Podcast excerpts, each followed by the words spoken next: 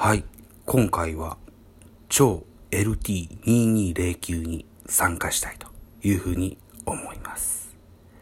先週の日曜日、先週の日曜日は9月の4日、えー、この日に大変な事件が起きました。お昼ご飯にですね、妻がスーパーからですね、えー、カツ丼を買ってきてくれたんですね。意外と美味しくて、堪能したんですけれども、この日のパンが、とんかつでした。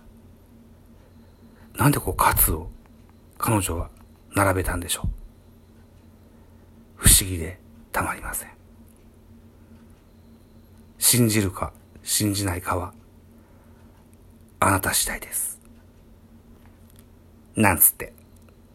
ありがとうございました。